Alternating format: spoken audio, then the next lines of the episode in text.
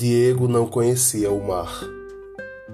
O pai, Santiago Kovadlov, levou-o para que descobrisse o mar. Viajaram para o sul. Ele, o mar, estava do outro lado das dunas altas, esperando.